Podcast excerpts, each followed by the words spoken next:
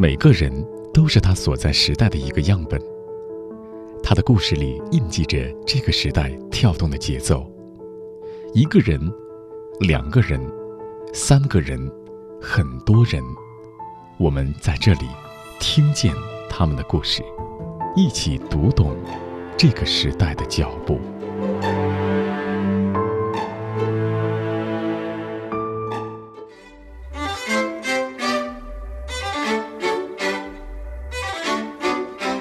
他的外公曾经是花样滑冰运动员，他的父亲耿华曾是中国国家冰球队的一名优秀守门员，寄托了全家对冰雪运动的喜爱和期望。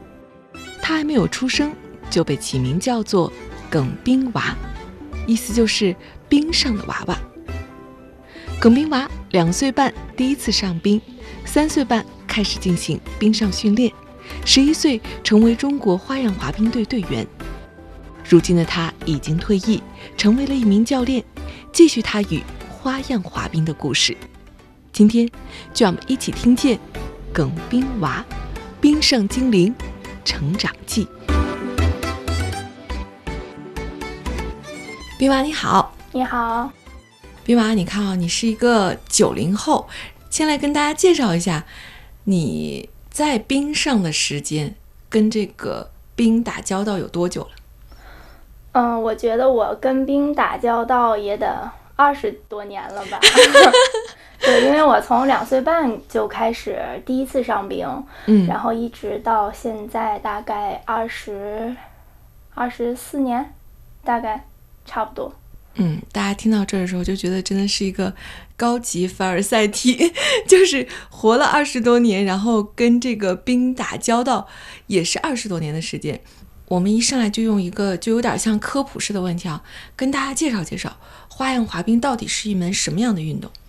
嗯，花样滑冰是一门嗯竞技跟艺术结合的一个运动，所以它特别考验。人的综合能力，还有就是音乐表达能力，还有协调能力，是一个这样的运动。嗯，如果说现在就以一个你平常跟一个朋友聊天的视角来说，他问你，哎，你们这花滑是搞什么的呀？你会怎么说呢？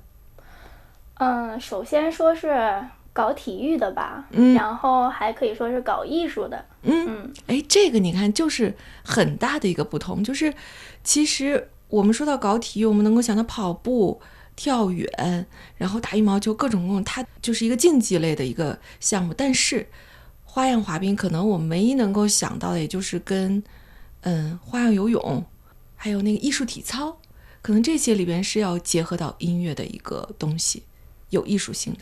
对，其实花滑它跟。它是非常考验人表演能力的，嗯，因为除了你要完成一些高难度的跳跃之外，你还要跟着你的音乐来起舞吧，就是需要你一个非常好的一个表演能力，还有你的舞蹈能力，外加你的音乐能力、音乐表达能力，嗯，因为我们的分就是艺术分嘛，就是其中有一个分就是。音乐配合和音乐表达，所以是一个就是非常考验人表演呀，还有音乐的感觉。我之前是在冰场上看到过冰娃带学生的，我来描述给大家描述一下我当时的感受哈啊，我觉得冰娃这个带学生的时候，应该说是嗯比较严厉的，然后所以今天来的时候他就说他说我这个嗓子。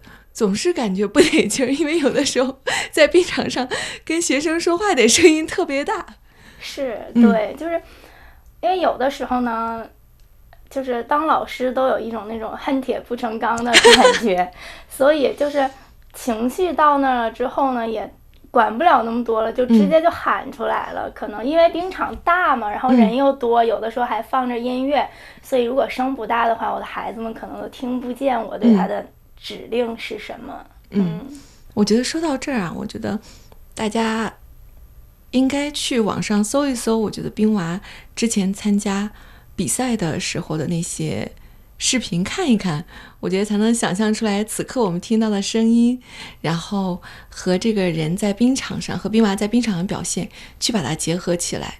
因为我在冰场上看你去教学生的时候，那些动作哇，我真的觉得非常的舒展。就是你说，就是把动作和音乐，嗯，音乐表达是特别好的。这个会不会也是以前教练对你的评价呢？对，嗯就是经常就是那些编舞的老师嗯都会觉得我就是的舞蹈动作是非常好看的，嗯还有就是能从心里来表达这个音乐，嗯。看来我的感觉是非常准确的。那冰娃啊，你看，我们说你两岁半就上冰了，小时候冰场对于你来说是一个什么样的记忆呢？因为你爸爸其实也是一个搞冰上运动的运动员，对不对？对，嗯嗯，首先我爸爸是之前国家队的冰球运动员，然后呢，他他那个训练的时候嗯就是跟在国家队嘛，就经常看着陈露训练，然后他就想以后他的孩子也要从事这项运动，所以我就从两岁半就开始滑冰，那个时候还是在室外的场地，然后我就记得每天大概都去那个体育场里边滑十圈儿，然后就回家，然后就会给我买糖。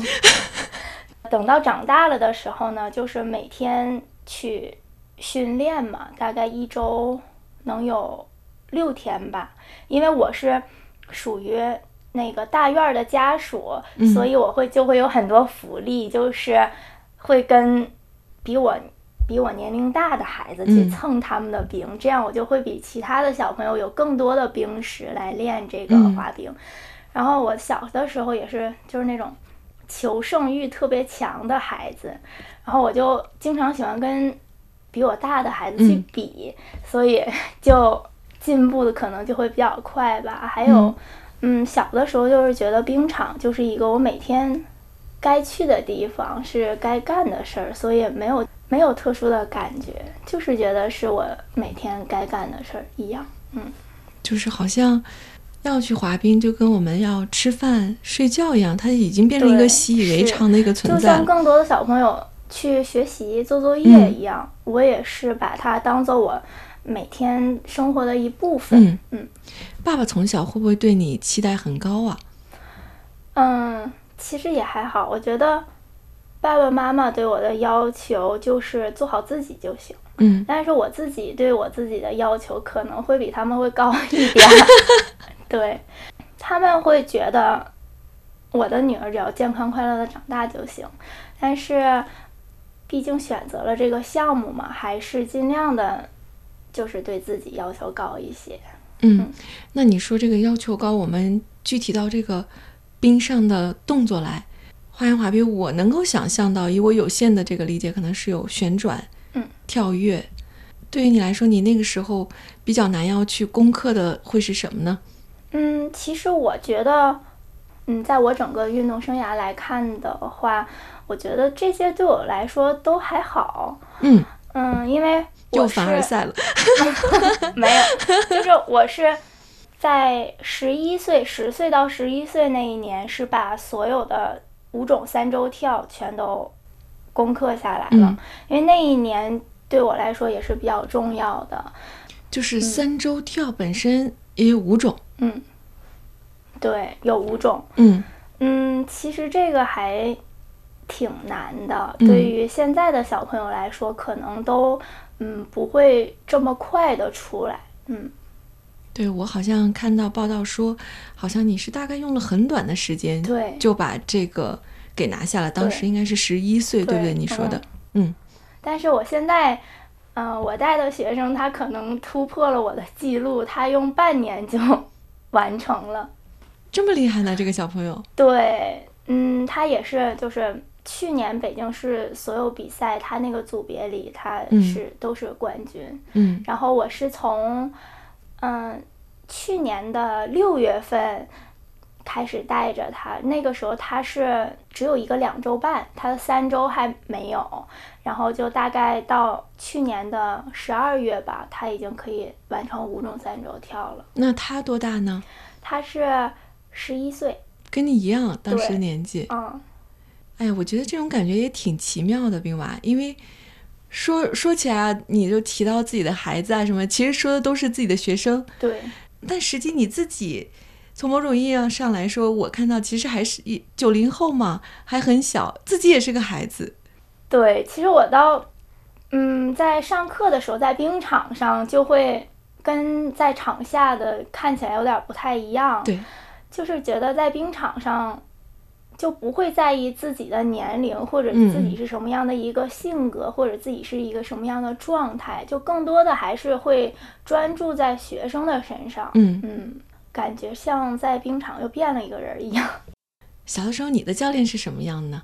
我的教练是一个非常非常严厉的教练，震慑性非常强。嗯，就是我通常他如果要是不在的话，我可能浑身都没劲儿。他一在那儿，就只要他他不说话，我都能自己像机器人一样去练。然后我小的时候，就是有一个梦想，就是把我自己变成一个机器人，嗯，然后把我的身体里面安装成机器，教练只要拿着一个 遥控器按一下，我就可以做不同的动作。这是我的一个梦想，因为那个老师他是一个在全国都。严厉都非常有名的一个老师，就是很严啊。看来小的时候自己也是被一个非常严厉的教练，然后给带出来的。对，他也一定会影响到你现在带孩子的风格。我觉得，嗯嗯，其实也还好吧，就是有一定的影响。因为现在的小朋友来说，跟我们的我跟我那个时段的小朋友，他们。的心态和一个状态，还有一个大环境其实是不一样的，所以在教现在的小孩来看的话，可能还是更多的是以快乐、启发为主。如果要是嗯逼得很紧的话呢，我觉得也没有那么大的效果。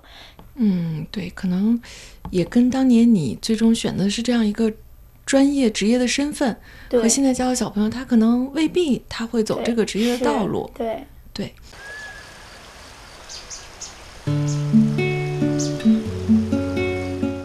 你好，我是钟芳。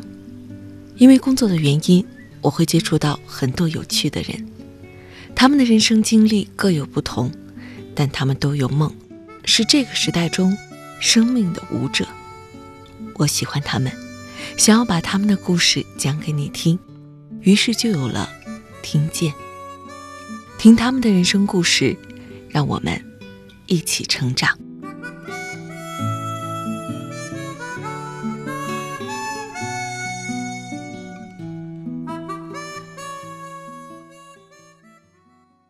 说到你这个十一岁是入选了国家队，那个时候刚知道自己要入选了，然后。什么心情？什么场景呢？第一反应就是开心吧。嗯，因为那个时候我记忆非常清楚，我们那个时候是在北京的亦庄一个冰场里集训，然后那个时候也是夏天，就是我们刚刚恢复上冰，因为每因为每一年我们都会有一个停冰的阶段，嗯，然后等到夏天呢，我们再重新上冰，那个时候。李明珠老师回国，然后去来看我们训练，也是可能也是一个选拔的过程。但是那个时候我都不知道有这样一个事情，然后我还状态就是特别不好，因为我是一个属于那种恢复特别慢的那个人。然后我我那个时候是什么动作都没有，然后后来知道了，然后就说：“哎呀，就。”觉得可能自己没戏了，因为那个时候就是我还什么动作都没有恢复过来呢，然后就觉得可能自己没戏了。但是听到入选了的消息，就是很开心。嗯，多少个小朋友入选呢？三个。然后总共多少人呢？嗯，总共可能有十十个左右吧，大概。这三个人是谁呢？是你？嗯，有我李子君和张可欣，我们三个。冰娃，你看你加入到国家队之后，我觉得就要代表国家出战了。那个时候肯定就多了很多去参加国际比赛的经历。那个时候会是什么样的感觉？在赛场上会不会有压力？压力还是多多少少会有一点嘛，因为毕竟代表国家去比赛嘛，都是想要把自己最好的一面展现出来，可能紧张还是比较多的。对，觉得哪一场觉得自己滑的很满意？我觉得我第二次比世界青少年锦标赛的时候的第一场比赛，我是最满意的，因为把所有的动作全都成了嘛，而且，嗯，成绩也不错，嗯。那个时候拿到了什么成绩呢？那个时候短节目是第十一名，嗯，对，就是在中国近几年来说是一个比较靠前的排名了。现在中国整个花滑的水平，就是在国际上的排名大概是一个什么样的情况呢？我们的双人滑是非常强的，是一个世界顶级的水平。但是单人滑相对来讲的话，就还是比较弱，嗯，就是大概在二十几名那样吧。在网上看资料，然后里边写到说，你有一个愿望是拿奥运冠军。对，是的。我觉得每一个，嗯，专业的运动员，奥运会冠军来讲，对他们都是最大的梦想。嗯嗯，会觉得遗憾吗？还是会有遗憾。嗯，对，觉得其实现在回看，嗯，之前的训练的路来讲的话，还是会觉得自己可以做得更好一点。其实，兵马，我会想问你一个问题啊，就是这个问题可能会有一点点冒犯。你也可以选择不回答。就是我当跟其他人提起这个专业运动员的时候，大家都会说：“哎呀，专业运动员是不是这个人生开始的太早，职业的高峰又结束的太早？”你是一个专业运动员，你会怎么觉得？嗯，其实我可能还是会选择走这条路吧。嗯嗯，因为第一是从心里往外，我还是比较喜，就是喜欢干这个事儿。还有就是他可以经历，嗯，不一样的人生，对，有不一样的体验。哎，这一点我觉得你说的特别好，就是他可能跟大多数人的生活的状态和体验是完全不同的。对，嗯，这种不同能不能给我们讲三个具体的点？可以，我觉得首先对我影响最大的一点就是心理的承受能力，因为。我觉得花滑不不光是练你的身体，还是练你的心理。因为现在普遍的来讲的话，大家心里就是多多少少都会有一些脆弱的地方，像抑郁症最近就是特别突发的特别多，有这个抑郁症，所以他可能还是就是心理的承受能力不够。在练习这个运动的时候，因为一次一次的失败，一次一次的摔跤，都是对你心里会受一个打击。但是如果你要是突破了这个的话，你的心理就会变得特别强大。第二点就是，你会感受一个很大的舞台，让大家都来注视着你的表演，这是我觉得普通人没有办法达到的。嗯，第三点就是。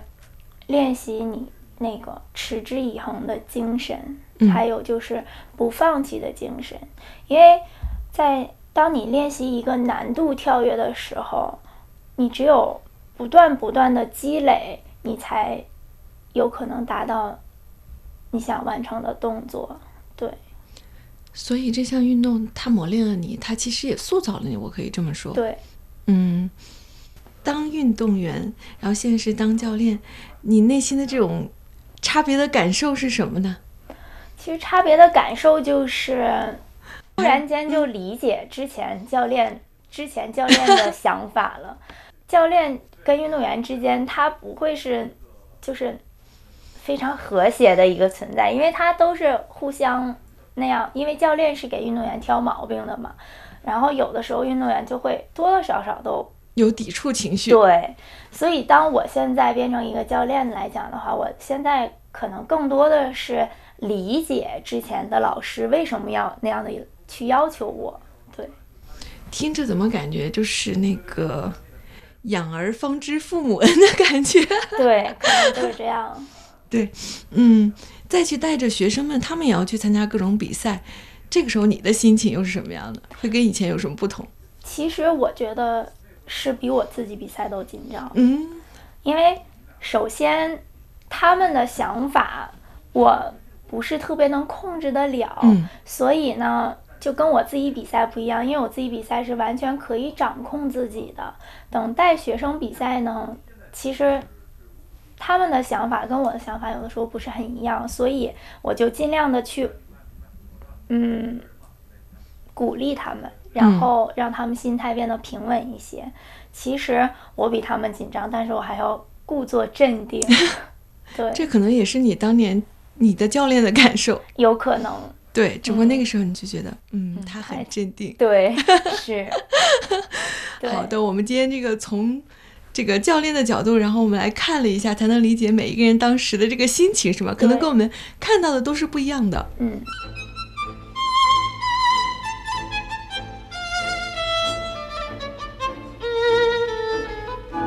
我是耿冰娃，我曾是中国花样滑冰队的运动员，现在是一名花样滑冰教练。有人说花滑是世界上第二难的运动，因为需要运动和艺术的完美结合。但是你知道吗？在冰上跳跃和旋转的感觉真是棒极了。一件事难不难，你必须亲自体验了才知道。所以来冰场吧，跟我一起感受花滑的乐趣。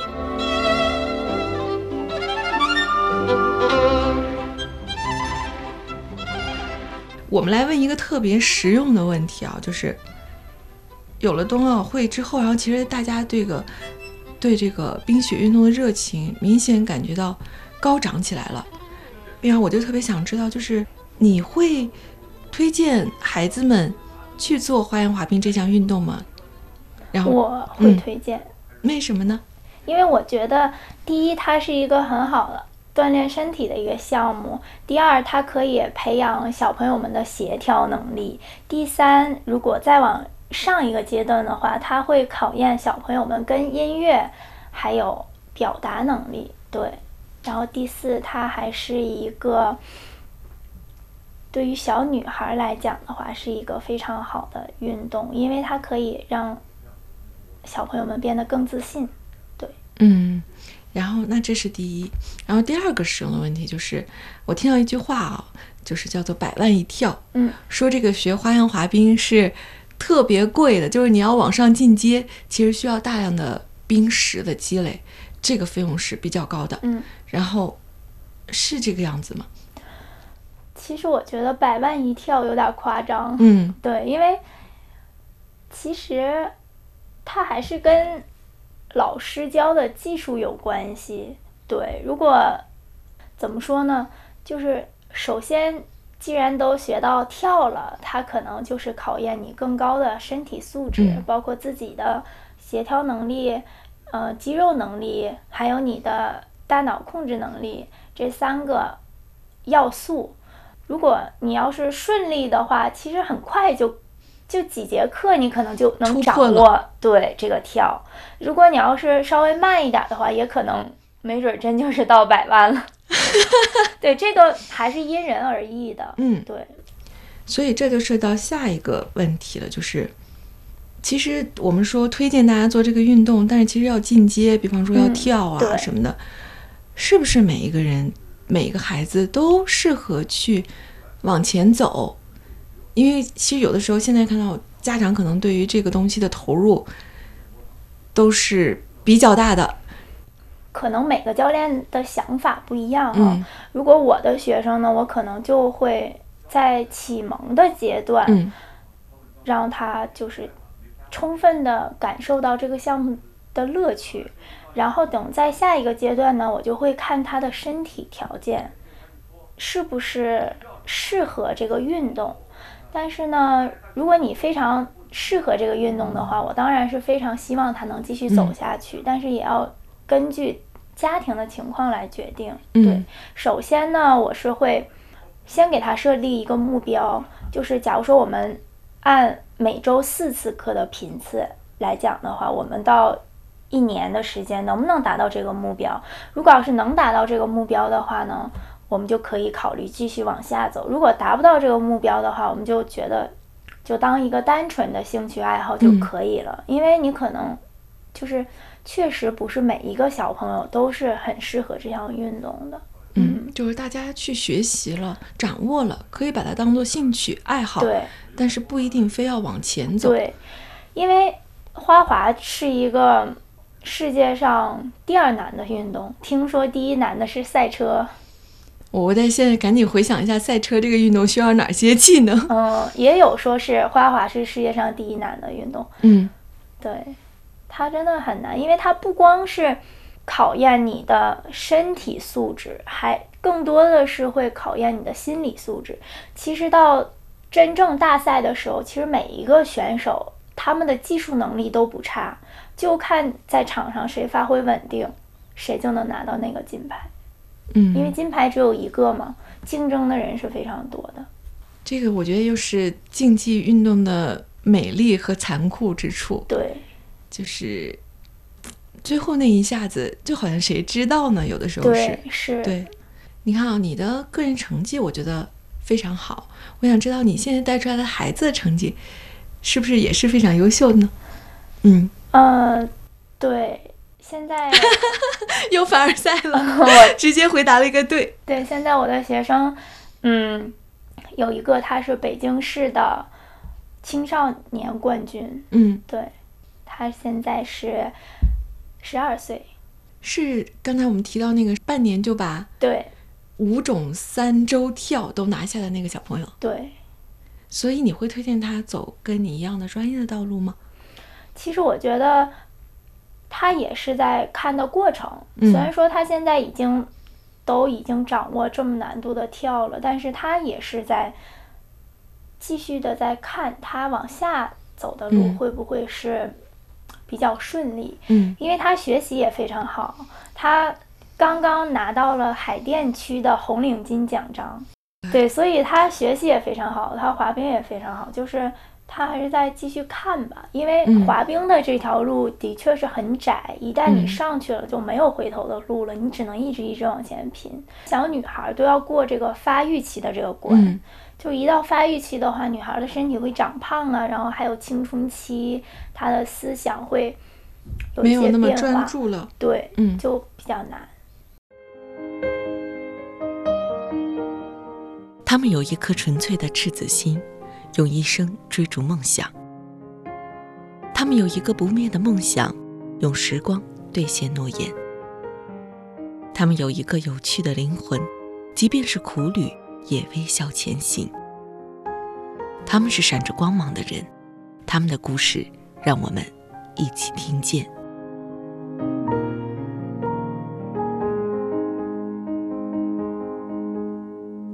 个聊了半天你的运动员的身份、教练的身份，然后我们现在就抛离这些跟职业相关的，然后就说说冰娃你自己吧。嗯，说了半天你是九零后了，你这个九零后平时喜欢干点什么呢？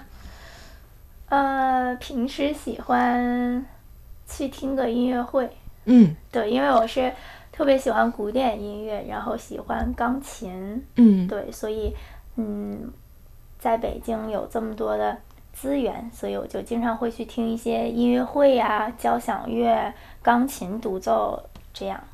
其实还是跟你搞画画还是有关系。对，比较喜欢艺术类，还会干嘛呢？嗯、还会逛逛街，嗯然后可能更多的时间稍微有点宅吧，嗯，因为上课总是站在冰场上嘛，所以平时喜欢在家躺着。对就是一个跟大家一样平平常常的过日子。对嗯是，好，那到节目的最后，我们两个问题，嗯一个是想问问冰娃，你看啊，可能在开始的时候我们也跟大家介绍过冰娃，这个是爸爸给你取的名字，其实是姥姥取的。姥姥取的。对，因为在我没出生的时候，嗯可能家里就想让我滑冰，嗯。所以就叫冰娃。还有就是，嗯、其实我我的姥爷也是花样滑冰的，对，他是最早的那一个年代的花滑的运动员，在市队，嗯。然后他也教学生，还有爸爸也是冰球的，所以家里有两个都是滑冰的，嗯。所以我也想滑冰，就叫冰娃。哎呀，你这个名字真是从小就感觉会不会同学们都会说，哎，你为什么叫这个名字？你是不是就是要去滑冰啊？可能说的人比较多吧，但是其实我也没有很多印象，可能就觉得大家说的都对，就也没有。我就是要滑冰的。对，是。你看啊，经历过运动员，然后教练，然后这个阶这两个阶段都很长了。其实，我想知道，冰娃你现在会怎么样评价自己和滑冰这件事情的一种关系呢？可能是命中注定就要做这件事情，分不开了吧？可能，嗯，对。偶尔会有疲倦感吗？当你站上冰场要去教孩子的时候，因为一天一天的，其实也会。也会有，嗯，但是可能经常我自己会把我自己比喻成一个进入一个轮子里的人，就是一直在滚呀滚呀滚呀滚呀，就没有办法出来，因为工作之间安排的都很满，所以也没有给自己一个喘息的时间，也就这样过去了。可能对，会偶尔觉得有点遗憾吗？这么听起来感觉。我觉得也还好吧，因为每个人都有每个人要做的事情。嗯，对，这可能就是我应该做的事情。嗯嗯，最后一个问题是我每一期都会问嘉宾的，就是毕马你在用什么样的价值观也好，生活生活的理念也好来生活的？每个人的回答都不一样啊，我挺想听听这个九零后是怎么回答的。我觉得经常说的一句话就是。好事多磨，还有就是人生苦短，要及时行乐。嗯，怎么理解呢？给我们简单的解释一下。好事多磨就是要先前期去种下一个种子，然后你才能收获。对，人生苦短，要及时行乐的话，我觉得可能就是享受当下吧，感受当下，不要去想。嗯，更那么多长远的事情，这两个价值观听起来又有点矛盾呢。对，是的，因为，嗯，怎么说呢，在工作中，我经常会用“好事多磨”这句话来告诉自己，对，但是在生活中呢，可能就更多的是告诉自己要及时行乐，因为可能生活中来讲的话，如果要是过早的去。担心之后的事儿，我觉得可能会太累了。对，如果要是在工作中，如果太追求现在的事儿，可能就太累了。嗯，这么被你解释，我感觉就通了。对，然后不矛盾了。它可能是运用在两个体系里边，一个是工作上好事多磨，对；一个是生活上享受当下，及时行乐。对，好，那谢谢冰娃做客我们的节目，谢谢，拜拜，拜拜。